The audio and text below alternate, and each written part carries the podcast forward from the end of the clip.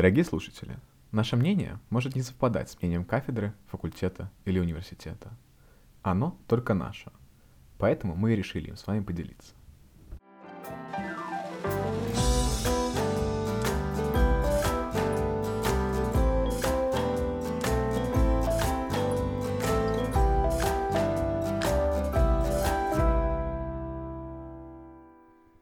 Привет, меня зовут Дима Бакшеев, А меня Игорь Рябцев.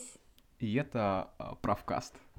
Подкаст, в котором мы говорим о какой-то правовой или иногда не очень теме, обсуждаем ее, и в конце появляется какой-то вывод. А может и не появляется. Все увидим. Да, дорогие друзья, и первая тема у нас на подкасте — это гражданство.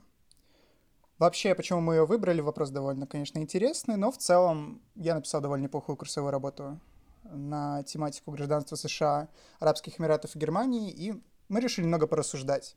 Что такое гражданство, зачем оно нужно, какие виды бывают, и что с этим делать. Ну а кроме того, разные ситуации в жизни заставляют нас иногда задуматься о смене аэродрома, о смене места жительства. Никогда нельзя исключать э, такой вариант. У каждого из нас свои амбиции. Всегда нужно рассматривать э, все варианты. Так, давайте сначала рассмотрим вообще, что такое гражданство, как его можно получить и э, зачем оно нужно. Все ли его получают изначально? Значит, основных э, путей получения гражданства два. Это по рождению и по регистрации. По рождению это самый базовый и э, простой вариант. Это когда ты родился, и по какому-то из признаков у тебя появилось это гражданство. Или у тебя отец или мать состояли в гражданстве какой-то страны, или ты родился на какой-то территории, или еще что-то. И по регистрации это значит, ты целенаправленно хотел получить гражданство какой-то страны и предпринял какой-то ряд действий для того, чтобы его получить. Действительно, собственно говоря, давайте разберем филиацию. Филиация — это приобретение гражданства по факту рождения, и, собственно, выделяются следующие его виды. Право крови — это на латинском jus sanguinis получение гражданства через брак родителей, то есть буквально твои родители даруют тебе свое гражданство. Данная форма довольно распространена в Европе и реже распространена в, условно, Северной Америке и Южной Америке. Ну, вообще, почему он Например? так называется, я немножко перебью. А, потому что сангва — это кровь. То есть твои родители с кровью дают тебе, по сути, гражданство. И именно поэтому, в общем-то, так и получилось. Да, ну вот э, бывают различные вариации, на самом деле, Jus sanguinis даже внутри э, данного вида, потому что, например, в Канаде м, тебе гражданство дает один из родителей, как, собственно, и в Германии. В США же гражданство тебе должны дать оба родителя. Э, Мы берем, естественно, в качестве источников нормативно-правовые акты этих государств, которые касаются гражданства и Конституции, потому что в Эстонии, например, интересно, что приобретение гражданства закреплено в самой Конституции, а не в отдельном законе. Интересно то, что в Германии, например, прописано, что ребенок приобретает немецкое гражданство по рождению, если один из родителей ребенка имеет немецкое гражданство. Однако, если на момент рождения ребенка только его отец принадлежит к немецкому гражданству, и для обоснования происхождения э, требуется признание или определение отцовства, проводится целая процедура на признание отцовства. Вообще, э, по моему мнению, это происходит из-за того, что немцы очень до сих пор даже ценят э, ту самую немецкую кровь, свою национальную идентичность. И поднимаются очень интересные вопросы в контексте гражданства. А настолько ли нужно в нашем космополитичном мире такой институт, который прям завязан буквально иногда на нации, крови и так далее? Дим, твое мнение? Да, кстати, эм, ну, во-первых, э, у Германии есть э, достаточно интересное прошлое, связанное с э, правом крови. А, И в целом, ну, во-первых, наверное, да, потому что вместе с нацией, хотя это спорный тезис, сохраняются какие-то культурные традиции и все остальное. Но с другой стороны, э, в целом, кстати, и нет. Ну, то есть, да, они передаются в том числе и с семьей. То есть, если семья родилась здесь, то у нее есть большие шансы, что э, будут те культурные традиции, которые свойственны именно этой стране, этому региону или еще что-то. Но если нация может в воспитании этих культурных традиций, то есть если она привыкла принимать мигрантов, если она привыкла быть э, не космополитичной скорее, а толерантной, то, может, и нет. То есть я, я не считаю, что концепт именно э, национальности как э, какой-то генетической э, предрасположенности к mm-hmm. жизни на именно этой территории, он вообще актуален. Я так не считаю. Если страна и какая-то нация может обеспечить эффективную интеграцию людей в какую-то культурную среду, тогда и да. А если не может, то может быть э, или стоит, или можно и, и потерять эту культуру. Да, правда. И, кстати, мы довольно интересно так перескочили, но э, стоит все-таки упомянуть, что гражданство — это именно политико-правовая связь человека и государства. Ведь э, зачастую в зарубежных государствах выделяются два статуса человека по отношению к государству. Это national, э, так называемый, то есть это в целом исключительно действительно национальная принадлежность, и citizen, э, то есть гражданин и политико-правовая его основа. Чем они отличаются, мы затронем, скорее всего, чуть дальше. Uh-huh. Можно продолжить слегка по uh, добить его, можно так сказать. Mm-hmm. Потому что не только мы назвали скорее самые классические примеры, когда э, гражданство передается именно по линии родителей. Но, например, существует Мальта, в которой э, гражданство Мальты предоставляется любому лицу, происходящему от потомка по восходящей линии, который родился на Мальте от одного из родителей, который также родился на Мальте. По сути, это бабушки и дедушки или вообще потомки по восходящей линии. То есть э, буквально можно провести твою вертикальную э, древо семейное и увидеть то, что если у тебя есть граждане Мальты, то ты вполне себе претендуешь. Ну, так, такое же есть и с Израилем, и с Польшей. Вот тоже про, про national state достаточно странная тема.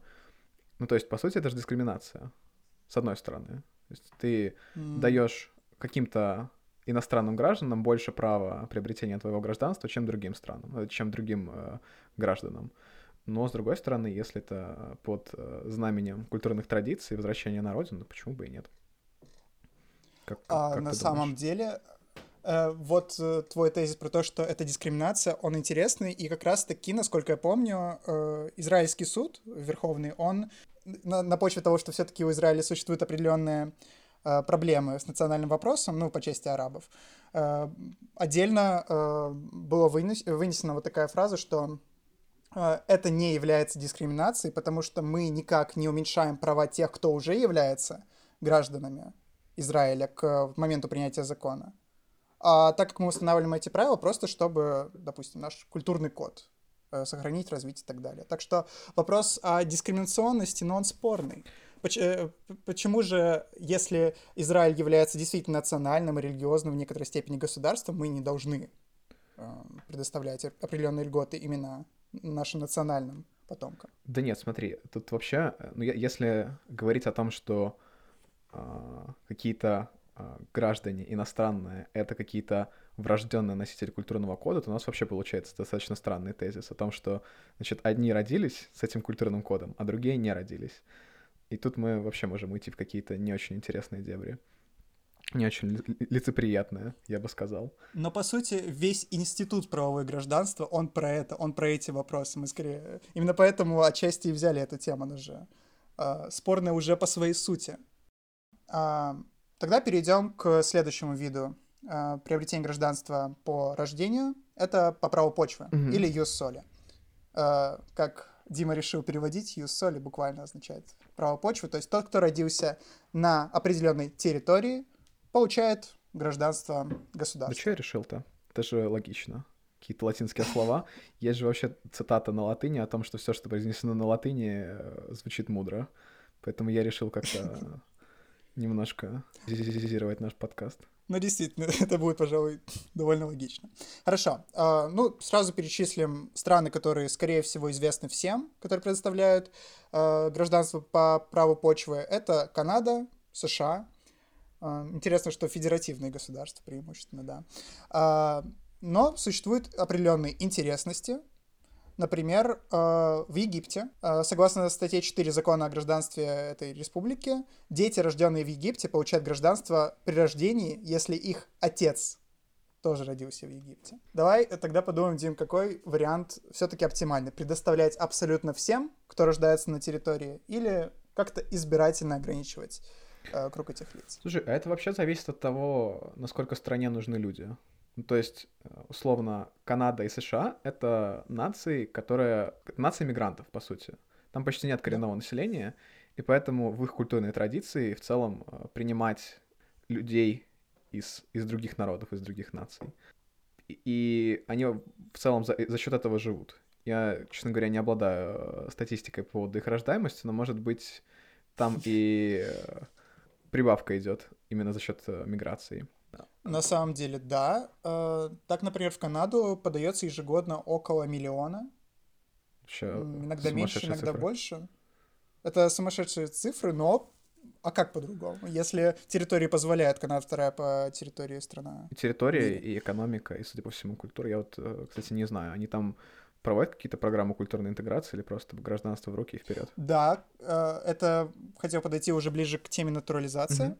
Э, но вообще скажу сразу то, что большинство стран при приеме в гражданство, то есть э, натурализованных граждан, которые иностранцы, э, проводят тестирование не только на язык, но и на знание истории, культуры, каких-то фактов о стране. В Канаде даже, например, существует такой вопрос по типу, где находится парламент.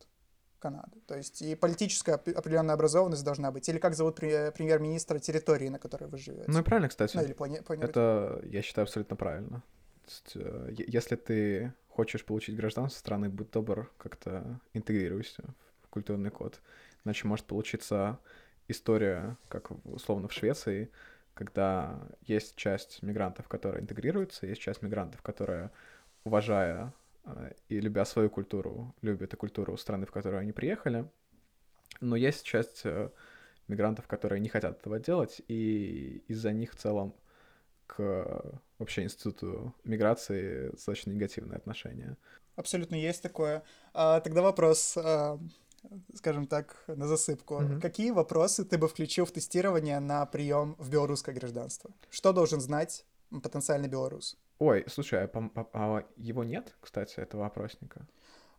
Я, честно а, говоря, не знаю. Вопрос... Нужно, нужно... Я, то, я тоже не знаю, нужно будет чекнуть, но тем не менее. Ну, в целом, да, если, если, если бы мы не знали. Ну, и мы не знаем. Слушай, ну, во-первых, это даже не опросник, знание русского или белорусского языка сто процентов, хотя бы это на уровне B2. А, иначе вообще бред. Так. Это абсурд, если ты а, его не знаешь, пытаясь получить гражданство. Дальше, наверное, какие-то вопросы из права, но я могу быть здесь предвзят, потому что я юрист, э, студент. Хорошо. Поэтому, ну, какие-то элементы конституционного строя, там, э, какие-то функции э, парламента, президента, как распределены ветви власти. Дальше, наверное... Ой-ой. Ну, да, да. С, с кого спрашивать, если что-то не так, я бы так сказал. Ну, то есть это, а. это, это базис гражданского общества. Это хорошо. Искать ответственных. А, за, за то, что, что, за то, что что-то не так. А дальше, наверное, про какие-то культурные традиции. Хотя я бы и граждан спросил, на всякий случай. Потому что есть проблемы, есть. Они есть. Хорошо, тогда смотри. Вопрос, э, который, возможно, актуален для наших дорогих э, однокурсников. А, статуты ВКЛ. Читать, не читать?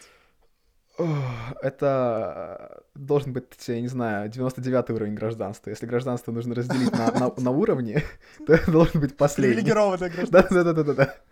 Э, я не знаю, со скидкой в метро. Или, или еще что-нибудь. С промокодами в СУМ. А. Тут, тут подаю, я, я бы гражданство Беларуси тогда не получил, к сожалению. Таки да. Но, ну ты как бы вроде и не, и не пытаешься. А, вообще, посмотрим. если кто не знает, э, Игорь россиянин. Поэтому он э, может посмотреть немножко издалека на наше прекрасное институт гражданства белорусский и на граждан Беларуси и на Беларусь в целом. Спасибо за этот гражданский камин неожиданный. Ну хорошо. Ну, слушай, ну а... это, это важно указать. Потому что... Ну, абсолютно, да. да. Потому что людям может быть непонятно.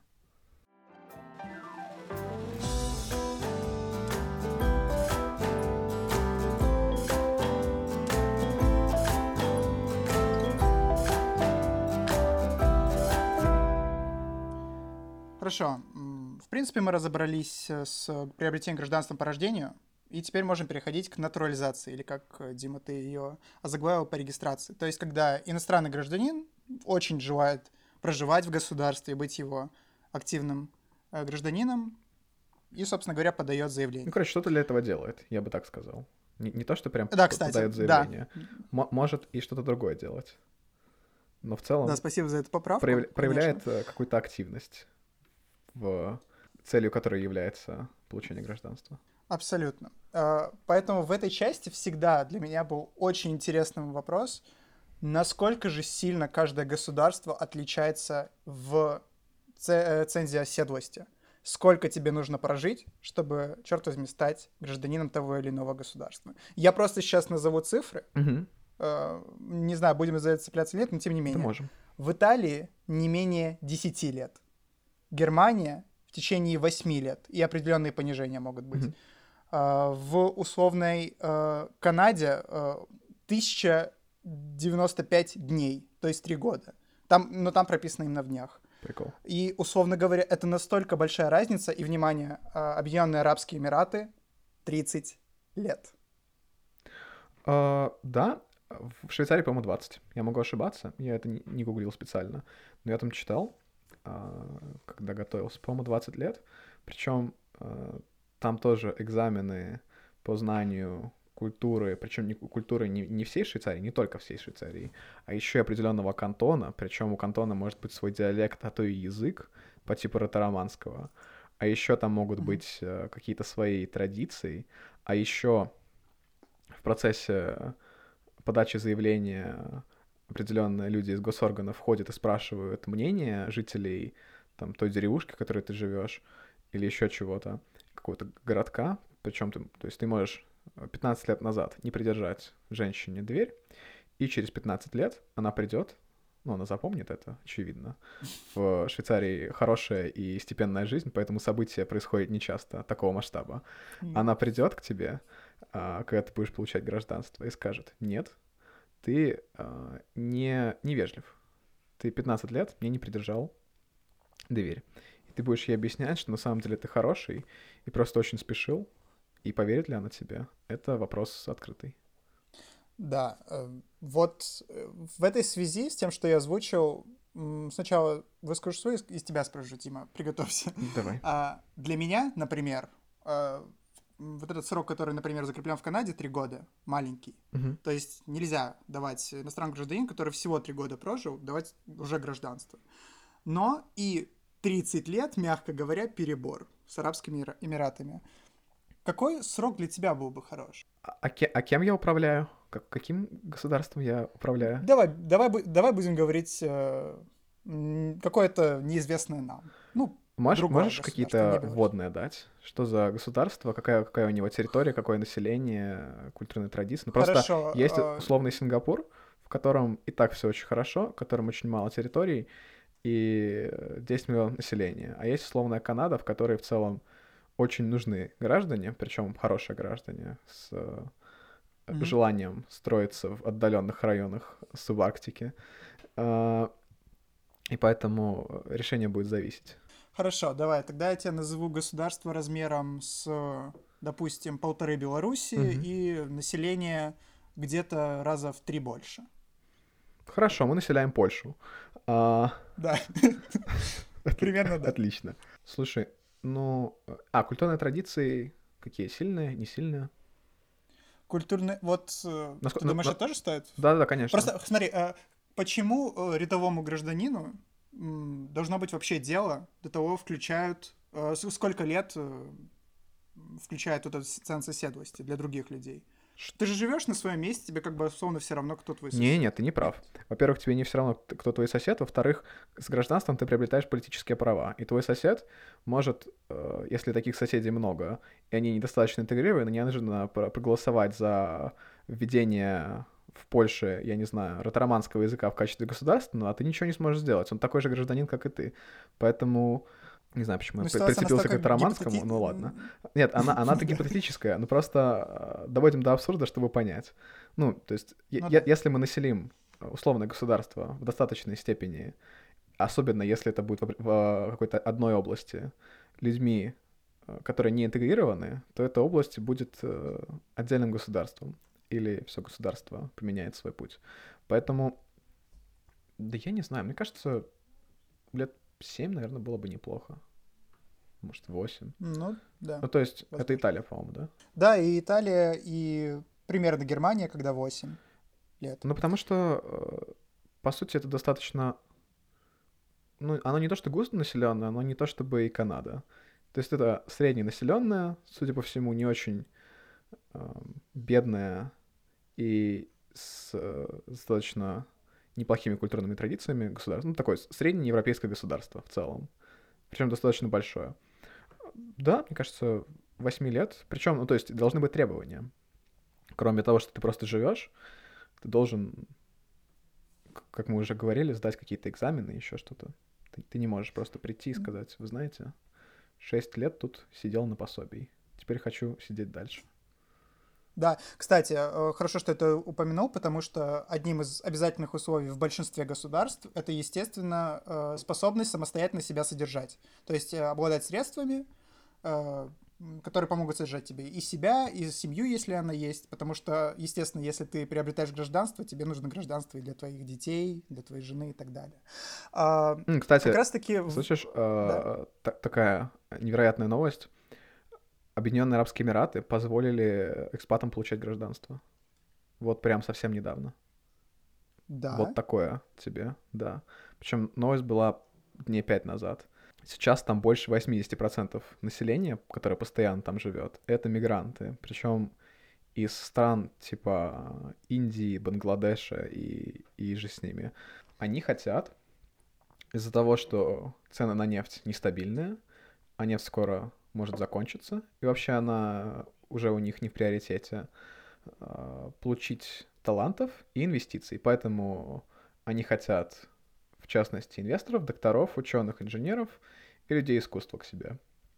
С пока непонятными условиями, кстати. То есть еще неизвестно, это арабский мир, еще неизвестно, может, им вообще можно будет жить только в отдельных кварталах, и политических прав у них не будет, потому что э, там же очень сильная социальная система в плане mm-hmm. того, что там какое-то огромное количество денег за рождение первого ребенка, очень льготные какие-то ипотеки, кредиты и все остальное. Вот неизвестно, будут ли они давать им те же самые льготы людям, которые получили гражданство именно таким способом. Потому что, ну, если да, то или будет очень сложно его получить, или э, бюджет лопнет.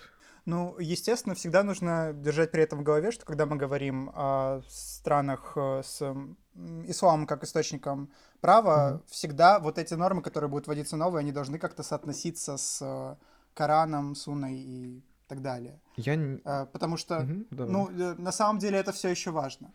Те же 30 лет, они закреплены э, уже тысячелетия, по сути. И Коран. Этот традиционализм, он, ну да, где-то, он, где-то закреплено, да? 30 лет закреплено где-то да, в священной ну, то есть, книге? не то, что закреплено. Хорошо, э, немного тогда об истории Давай. Эм, мусульманского права. Вот именно в части гражданства это я изучал. Угу. Эти нормы, они существуют на Аравийском полуострове уже тысячелетия, и буквально вот эти 30 лет э, истории отец-мать, Э, по, по, по чьей крови передается, оно существует именно с тех пор. Это не что-то новое. Условно говоря, Арабские Эмираты, они как государство появились, э, независимое государство появилось во второй половине 20 э, века. Mm-hmm. Но эти нормы, они существуют очень давно. И э, очень интересно, как меня спросили на э, защите курсовой, э, где гражданство появилось впервые или где оно более, является более классическим, подразумевая Германию. Э, точнее, э, передача гражданства по крови. Э, где она более классическая. Э, я, я хотел ответить э, Арабские Эмираты, но мне получилось, что пришлось отвечать Германия, потому что она более известна в этом плане. Но она уже существует тысячу лет, поэтому э, религиозный вопрос очень важен в, этом, э, в, в, в этой теме. Но видишь, судя по всему, желание получить инвестиции, таланты иногда превалирует над религией. Ну, да, Вообще, как конечно, бы, конечно. религия последнее время, многие могут не согласиться со мной, но в целом, с моей точки зрения, религия в последнее время э, играет такую роль догоняющего, когда социальный прогресс идет вперед, словно глава государства или люди, которые принимают решения, принимают это решение какое-то конкретное, и если оно не соответствует нормам э, какого-то мусульманского права или просто религиозного права, если раньше вопрос был закрыт с точки зрения того, что mm-hmm. решение правителя отменяется, и все, и правитель э, может вообще э, получить какое-то наказание за это, э, путешествовать, например, за папой на коленях, как это иногда бывает, то сейчас право э, и мусульманское право скорее прогибается в данном плане. А, а, оно более пластично, чем решение правителя. Ну, здесь действительно уже и не поспоришь, да. Вот как раз в связи с этим, как тебе довольно, скажем так, новое изобретение в праве, ну, относительно, конечно, других способов приобретения гражданства, как его приобретение через какие-то экономические вложения и прочие истории. Mm, а, тоже интересная тема. Хотел спросить первым тебя, ну ладно. С моей точки зрения, это прекрасная идея. Но, значит, во-первых, государство должно быть изначально абсолютно прекрасным, чтобы туда нужно было и люди хотели инвестировать. То есть, условно, это должен быть а, или какой-нибудь Сен-Китс Невис, в котором, во-первых, солнце море, а во-вторых, а, безвизовый доступ в огромное количество стран мира и tax-free zone. Или это должна быть Австрия, с... Там, там, насколько я знаю, не гражданство покупается, а покупается золотая виза, и потом через визу э, дается гражданство. Ну, в целом одно и то же, просто растянуто по времени. Да, и упрощенный порядок, по сути. Да, да, да. То есть все эти страны, которые предоставляют гражданство, они или притягательные своим каким-то инвестиционным климатом, правом э, или еще чем-то, или они морские, и там просто неплохо пожить. То есть э, хм. государство изначально должно чем-то привлекать. Если какую при, привести страну? Если Центральная Африканская Республика завтра начнет продавать гражданство, наверное, граждане Центральной Африканской Республики доплатят, чтобы у них его не было. Мысль-то, конечно, интересная, да, мысль интересная, но тем не менее, это же так и так возможность. Э, э, почему бы не приобрести себе гражданство какое-то, ну как ты назвал там, условное, Центральноафриканской Республики, если ты знаешь, что там дешевое жилье, например, которое... Политическая случае... нестабильность, несохранность инвестиций, вооруженное нападение. А, ты там, если, если у тебя есть деньги, чтобы и а, амбиции, чтобы покупать себе гражданство в качестве запасного аэродрома, вряд ли ты когда-нибудь появишься физически в Центральной Африканской Республике. А, есть такой вариант, но при этом, если смотреть в целом глобально, у нас же все идет на демократизацию и глобализацию, ну невозможно. И все своими да. темпами, я бы сказал. И все своими да, темпами. Да, все своими темпами. Но в течение нескольких десятилетий, возможно, Центральная Африканская Республика, ну, дойдет до современного уровня э, какой-нибудь страны из э, Э, Восточной Европы. Вдруг. Это же, это, ну, это лотерея, конечно, это лотерея, но не думаю, что Центральноафриканская республика забьет высокие цены. Я бы сказал, во-первых, про твой тезис, что если она дойдет за 30 лет до уровня э, центральноевропейских стран сейчас, центральноевропейские страны еще на 30 лет продвинутся дальше. Поэтому э, сложно говорить, сложно говорить. Э, на один Сингапур у нас 10 центральноафриканских республик, которые пробовали, но не смогли. И я бы не сказал, что гражданство — это инвестиция. То есть если у вас есть определенное количество денег, инвестируйте, э, и это, это будет более интересно, инвестируйте, я не знаю, в стартап. Вот у, у него есть шанс на успех. А гражданство ЦАР нельзя будет потом продать. Это, это, не, это не инвестиция. Еще... Хорошая идея. Тогда вернемся чуть на шаг назад. Mm-hmm. назад. Э, смотри, Дим, ты озвучил такой критерий, э, когда я тебе задал вопрос про Беларусь, э, как, точнее, про воображаемую страну, mm-hmm. про культурные связи и вот, скорее, консервативность общества. Mm-hmm. А, в таком случае вот эта история про покупку недвижимости и через это приобретение гражданства или инвестиции в экономику и так далее, как мне кажется, национально настроенные люди не будут, очень будут недовольны, если гражданство, с которым они себя ассоциируют, а можно будет просто купить. Это в неком роде неуважение к традициям. Да, я с тобой согласен, прочее, прочее, и я прочее. тебе даже еще накину пару минусов а, из неочевидных. Представь, насколько вздувается цена на жилье, если, особенно в хороших районах, если резко приходит много людей с большими кошельками. Это проблема да, Мальты в особенности, кстати. Люди, которые жили там, ну, в качестве семей веками, сейчас не могут купить недвижимость, потому что Мальта подает э, э, через недвижимость, через инвестиции гражданства. Э, богатые люди приезжают, скупают недвижимость, а коренные жители ютятся где-нибудь э, на окраинах, а площадь ограничена. С одной стороны, да, это э, не очень хорошо. И с культурно, и с точки зрения культуры, и с точки зрения менее очевидных экономических вещей. С другой стороны, во-первых, это все решается. То есть, если ты инвестируешь, если ты платишь какие-то определенные деньги за гражданство, государство же не должно э, брать деньги и говорить, хей, теперь мы можем построить, я не знаю, самый высокий в мире флагшток. Вот такая вот у меня отсылка будет. Скорее, а, они должны подумать, так, значит, у нас есть вот такая проблема, вот такая вот такая. И, во-первых, держать руку на пульсе, если у нас э, появляется пузырь, а может быть даже не пузырь, а скорее горб в мире цен на недвижимость, значит, государство должно строить больше жилья для коренных жителей, наверное. А, а если у нас есть национально э, националистично настроенные граждане, то мы просто поднимаем культурный ценз. То есть мы говорим, вы инвестируете, условно, 250 тысяч долларов в или там 10 миллионов евро, если это про Австрию, в куда-нибудь, в бизнес, в недвижимость, еще куда-нибудь, но при этом вы должны знать наш язык, наши традиции, и тогда uh, welcome. Хорошо. А, в таком случае, конечно, это звучит намного адекватнее, но все-таки вот именно сам момент э, покупки этой национальной принадлежности, все-таки звучит как-то не в духе, знаешь, классического права человека, знаешь, э, рождение на территории, вырос, э, посадил дерево, построил дом и так далее. Так мы же его не продаем у кого-нибудь. То есть это, это же не игра с нулевой суммой, что ты, ты, ты его покупаешь, будучи, я не знаю, гражданином Центральной Африканской Республики, а человек из Мальты должен получить твое гражданство и продать свое. Единственное, что, как я уже говорил, государство должно держать руку на пульсе. То есть, например, Кипр, который э, известен своей программой покупки гражданства, все, он ее прекратил. Потому что э, на остров с русскими олигархами, с людьми, которые просто незаконно получили свой доход, просочилась коррупция. Э, коррупция, э, доходы э, странного вида с деньгами э, красноватого цвета, которые поблескивают. И Кипр вместо того, чтобы глубже это анализировать, скорее всего, он не смог. То есть, скорее всего, он пытался, но не смог. Он просто решил прекратить эту программу. То есть плюсы оказались менее привлекательными, чем минусы.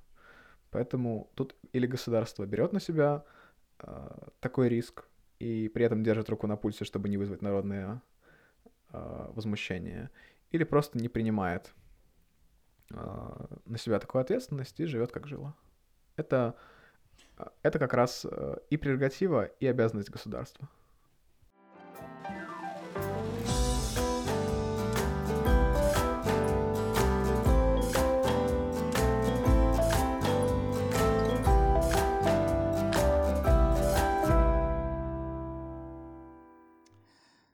Итак, э, перейдем к нашей третьей части, непосредственно к тому, что наиболее четко описывает и очерчивает круг э, гражданства. Это права, обязанности, свободы и так далее. Вообще классически простой человек на территории государства отличается от гражданина набором политических прав. Мы, конечно, имеем в виду э, право голосовать и быть избранным, право на участие в митингах и там, профсоюзах условных. А, кстати, нельзя участвовать в митингах, если ты не гражданин? В не- некоторых государствах нельзя. В некоторых государствах нельзя. А что, если э, депортируют? Э, депор... Депортация, конечно. Грустно. Но ну, а какое ты право имеешь заниматься политической активностью в государстве, резидента которого ты не являешься? Ну, ты же живешь тут. Ну, и, ну в плане, ну, на, здесь... на, тебя, на тебя влияет... Э, э, на тебя влияют те люди, которые принимают решения. Ты можешь высказывать свое недовольство. А если ты турист? А если ты э, приехал специально чтобы э, подначивать определенные политические группировки и так далее. То есть это же очень вопрос манипулятивный, особенно для маленьких стран, в которых население маленькое. Ты можешь просто завести группу из тысячи человек, и пусть они тут занимаются политической активностью. Ну да, вопрос. или 500 тысяч. Или 500 тысяч, конечно. А, но также существует помимо э, вот этой политической активности и прочего особенности в странах, опять же, Э, религиозных. Например, в Кувейте э, существуют определенные льготы граждан в виде, например, на каждую свадьбу выделяется около 240 тысяч долларов, угу. кредиты в размере миллионов долларов на строительство дома, и, условно говоря, когда нефть дорожает, Эмир может просить, простить всем гражданам, внимание, гражданам, угу. все долги и все кредиты. Угу. Такое мероприятие, конечно же, очень привлекательно, и именно поэтому в Кувейте высокие и цензы в плане оседлости и прочее. А можно, да, получить? Да, можно, можно. Я поехал. А, на самом деле, я не припомню страны, в которой натурализоваться нельзя. Но, э, конечно же, возрастной ценз в 30 лет проживания в стране уже является ого-го каким ограничением. 30 лет, представь, ты э, подаешься на гражданство сейчас, проживаешь 30 я, лет, слушай, вот я, тебе я 50. предполагаю, мне, мне 20, я еще должен 10 лет, чтобы вообще как-то я тебе могу вот дать страну, в которой нельзя натурализоваться. Давай. Святой престол. Ну, хорошо, давай тогда э, Святой Престол Ватикан про, про, про это рассуждать. Мальтийский ну, орден. Не, не, несомненно, надо. Несомненно, надо. Чем они интересны, Дим? А, что, что именно? Честно говоря, не услышал. Ну, Пил, ты говоришь, что то, что там то, что там нельзя э, натурализоваться. Почему, по твоему мнению? Потому что так происходит? там э, нет постоянного гражданства. Потому что там ну, люди, да. которые... То есть там нет постоянно гражданствующих людей. Там Папа Римский, условно, он, когда находится в должности, он гражданин. Но когда он выходит из должности и становится обычным священником, никак не связанным с Ватиканом, у него и гражданство пропадает такая. Но мы же тогда можем сказать, что как только ты становишься э, условным папой, ты натурализуешься. То есть ты приобретаешь это гражданство, будучи иностран... иностранным гражданином. Я бы сказал, что это особый случай. Особый случай? Ну, а, конечно, это особый случай. Это гражданство через инвестиции своего времени и веры. Вот, вот, вот такой вот концепт тебе. Интересный концепт. Хорошо. А, Еще э, в рамках э, прав, свобод, обязанностей существует же деление даже внутри граждан. А, как тебе концепт Нет, э, с президентом, э, который является... Нет, э, с условными президентами, которые являются гражданами по рождению? Я не считаю, что это адекватный концепт. А, потому что... Почему? Не, я сейчас, я сейчас объясню. 300 миллионов американцев сейчас подключились к подкасту. Нет, я сейчас объясню. Спорить. Потому что... Ну, и в Беларусь, Беларусь уже так же абсолютно. Потому что... Ну да. Ты можешь быть экспатом, но знать культуру, эм, я не знаю, специфику, правовую систему и все остальное гораздо лучше, чем люди, которые родились здесь. Ну, давай начнем с частных примеров, потом перейдем к чему-нибудь общему. Если ты родился в России, давай. например, в, год а, в смысле в год от рождения, переехал в Беларусь вместе со своими родителями. А, что тогда? Ты здесь вырос, но ты не можешь. А, дальше, если ты... Угу. А, прости, прерву. А, твои граждане, а, твои родители тоже граждане как России. Да, да, они, они граждане России, да. Да, ну, хорошо, они, они, они были в России, родили условного тебя и переехали с тобой в Беларусь. И, может, они и не очень понимают специфику, хотя за 20 за, за 18 лет, за 17 скорее, уже должны были как-то и, и вникнуть, то ты здесь родился, и ты должен иметь все права.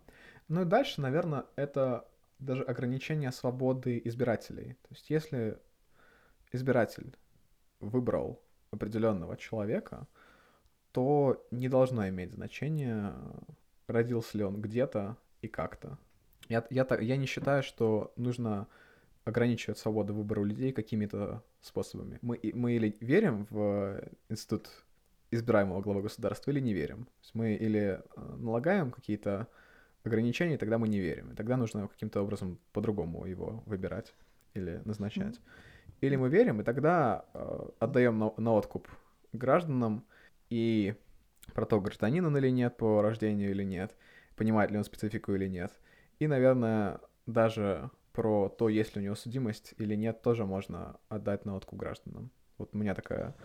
Хорошо, а, я тогда воспользуюсь твоим же методом, который ты уже mm-hmm. попробовал завязать. Условно, Давай. Э, доводим до абсурда. Давай. А, если мы э, в таком случае позволяем человеку, который э, приехал из-за рубежа, mm-hmm иностранца, допускаем, ну, если он получил гражданство, то есть, там, допустим, прожил у нас там несчастных этих 7 лет, хорошо, мы mm-hmm. допускаем его до высших должностей да. на нашей политической арене, почему, зачем нам тогда вообще в принципе гражданство нужно? Зачем нам нужно отделять э, людей э, на этой территории от этой территории? Пусть мы будем, условно говоря, на каком-то международном уровне примем э, договор, по которому абсолютно свободное перемещение, занимание должностей и так далее.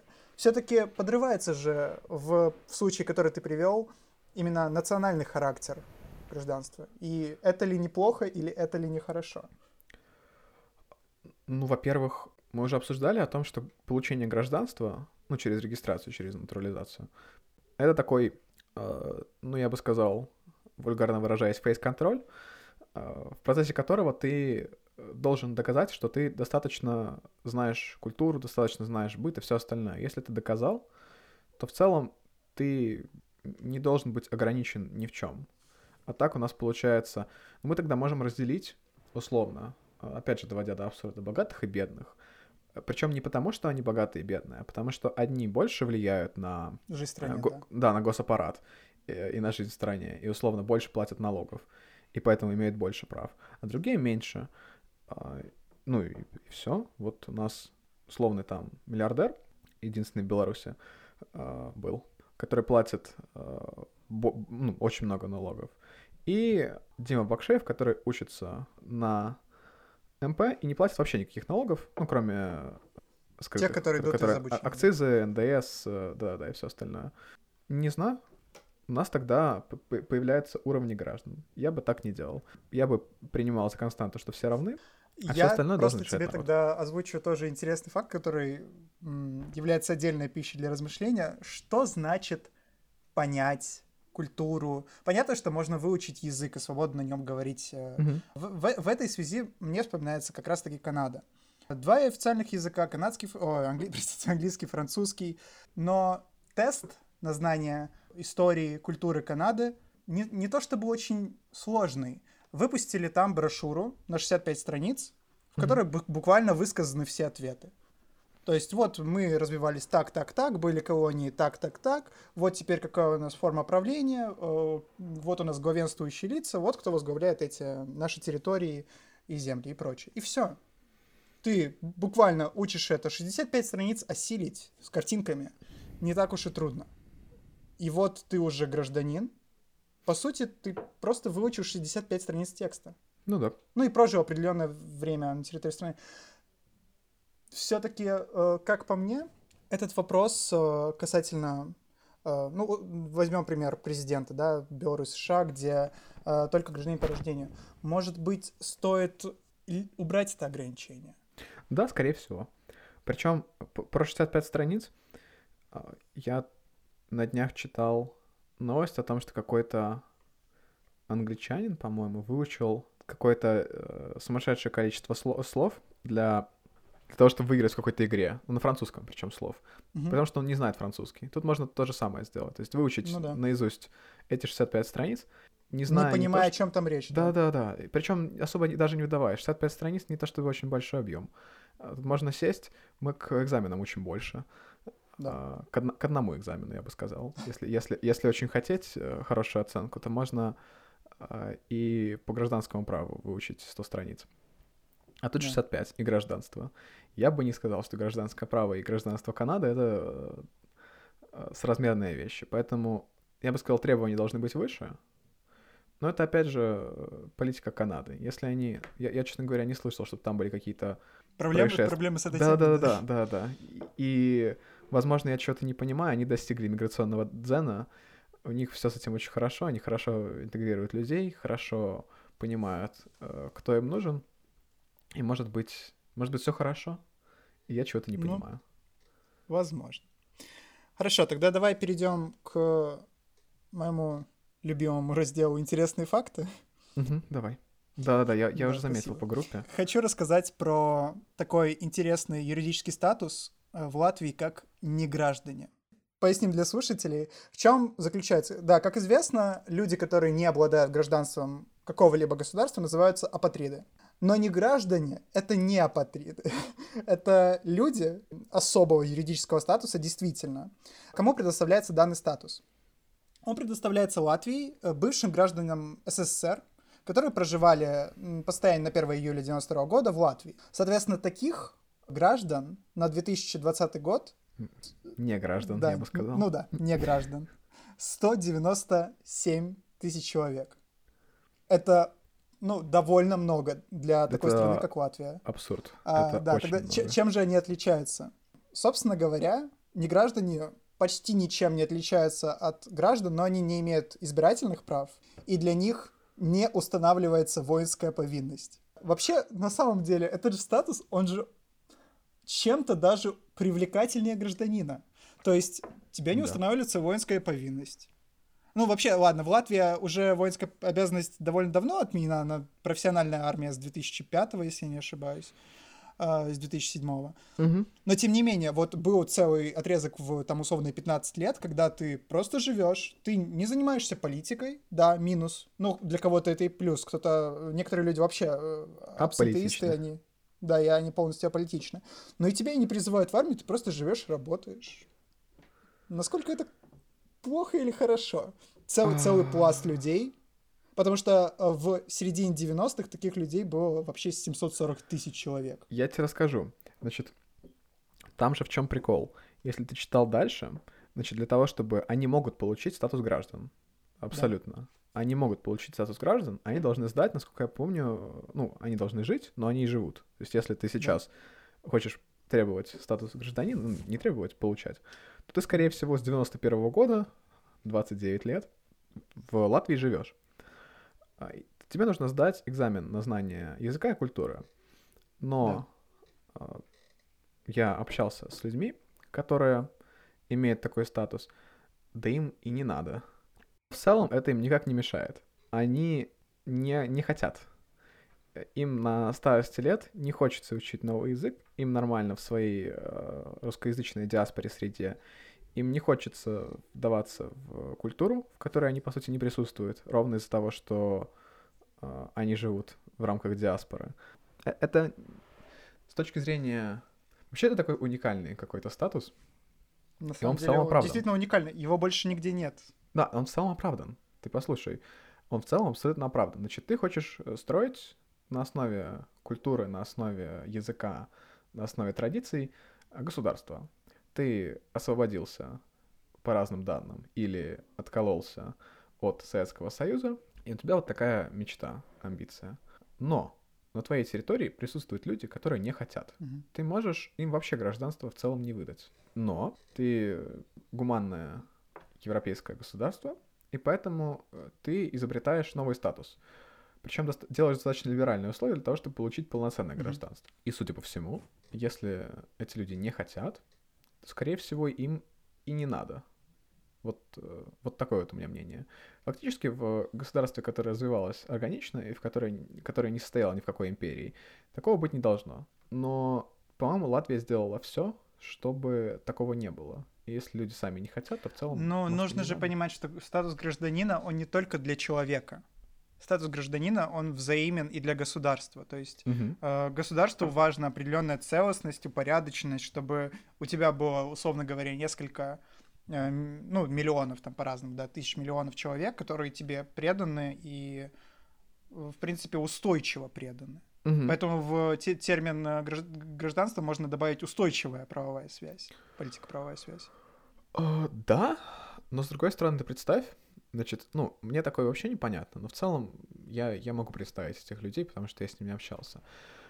Ты, э, ну, то есть, вопрос воинской повинности, скорее всего, тебя в твои 50, 60, 70, 80 лет уже не заботит. Время прошло, Абсолютно. да и пр- профессиональная армия. Ты сознательно не хочешь учить язык э, и понимать культуру, чтобы через выборы влиять на свою жизнь. А, Латвия достаточно демократичная страна. То есть сомнений в том, что ты через выборы на что-то влияешь, э, они отсутствуют обычно у людей. Это есть, конечно, да, но в целом, скорее всего, люди верят, что они выборами что-то решают. Но люди сознательно, ради того, чтобы не создавать себе какого-то небольшого дискомфорта, не хотят этого делать. Они не хотят влиять на свою судьбу, имея на, так, на это такую возможность. Мгм. Так, может, и не нужно им давать эту возможность. То есть они... Поди и возьми. И если человек не То- хочет, то, То есть может, ты бы расширил этот э, институт, этот статус на как можно большее количество государств? Обычно в государстве такого нет. Ну, не, я имею в виду, вот, допустим, э, Латвия говорит, ребята, давайте страны На, на- ООН... на Лит- на Литву, Казахстан, Беларусь Не, и вот нет, всё, имеется да? в виду, давайте все примем просто такой статус э, неграждан. То есть у нас будут апатриды, которые не хотят тебя, себя никак привязывать. У нас будут граждане, которые полноценно Мгм. э, в политической жизни участвуют и прочее. И будут вот эти промежуточные люди, которые... Промежуточные целом- люди. Ну ты и сказанул. Ну ладно. Ну, Не, не я, я- граждане. я понимаю смысл. Нет, я с этим не согласен, и вот почему. Эта уникальная ситуация сложилась ровно потому, что у нас распалась империя, Советский Союз. Да. И поэтому люди одной культуры неожиданно для себя оказались на территории, э, которой существует другая культура. Обычно такого не происходит. У нас империи в целом вроде как и не осталось. И поэтому э, не предвидится. Не предвидится распадение чего-то на что-то более мелкое, ну, я надеюсь. Потому что это всегда более очень неприятно. И поэтому этот статус, пускай существует в Латвии, но больше ну, то есть, если в будущем что-нибудь большое резко образуется и потом распадется, при этом существует достаточное количество времени, чтобы сформировалась такая ситуация, то да. Я считаю, что это Мгм. абсолютно адекватное решение. Сделать максимально либеральным возможность получить это гражданство, но его сразу не Ну да. давать. Сделай над собой усилия, выучи язык, пойми культуру и получи это гражданство. Но если ты настолько плотно живешь в диаспоре и настолько, ну, я бы не сказал, что это неуважение, это скорее такая легкая фиолетовость ко всему, что происходит вокруг. Если вот так ты относишься к своей жизни, то, может, и, и не надо. Тогда э, последняя интересность э, от меня. Итак, э, представляем себе 1900-е годы, и огромное количество итальянских мигрантов уезжают в Южную Америку, в Северную Америку. Э, особенно много известно военных было после Второй мировой войны. Ну и в целом, э, за многие годы до этого было очень много мигрантов именно из Италии. А Куда они уезжают Э, еще раз? Аргентина, Я- Северная Америка, Южная Америка, преимущественно то направление. А чего они Да решили? просто вот как-то так получалось. Ну, ты же знаешь, э, вот известные истории в э, Америке про итальянскую мафию, вот это Коза Ностра, все дела. э, Мгм. Это и бизнес-идеи там тоже определенные были, связанные с мафиозными структурами. Ну, то есть люди решили э, Да. забить и уехать. Ну ладно, окей, Да, хорошо, итак, при- принял, вопрос. К текущему моменту, как ты думаешь, сколько человек, вот, которые э, потомки тех мигрантов, претендуют на итальянский паспорт? понял. Но если это интересный факт, а... какое население у Италии? Население у Италии, ну, не сказать, что прям большое, но приличное. Миллионов сорок, наверное. Сейчас я покажу свою, не- свою неграмотность. Возможно. Ам, 60. Не, не, не очень, Если не очень неграмотно. Да, 60 миллионов. 5 миллионов.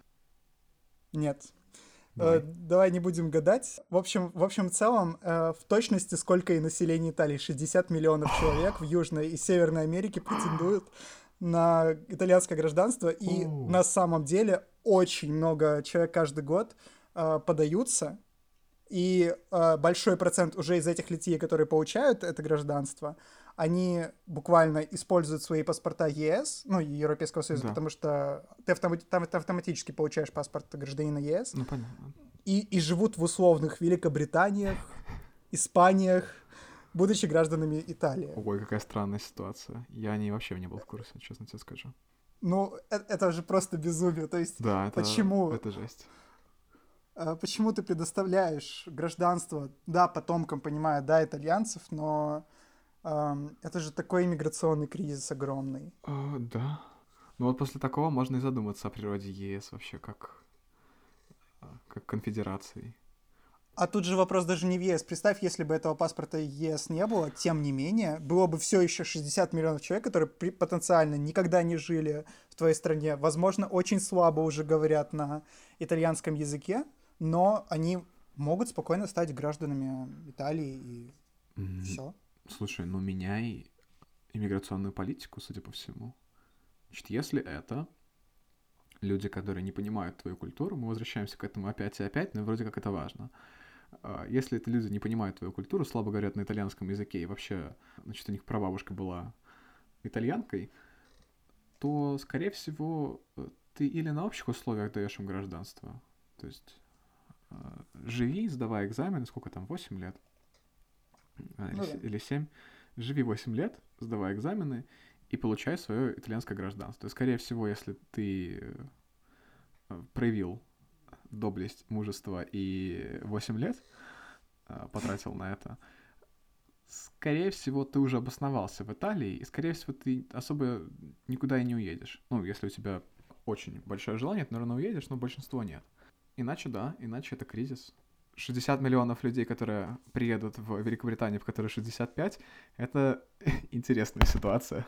Но а, здесь ты отчасти прав, но отчасти все-таки не прав. В таком случае ты уравниваешь людей просто иностранцев, там, допустим, условно русского Ивана Петрова, mm-hmm. который приезжает в Италию и хочет быть, и все-таки человеку, у которого итальянские корни.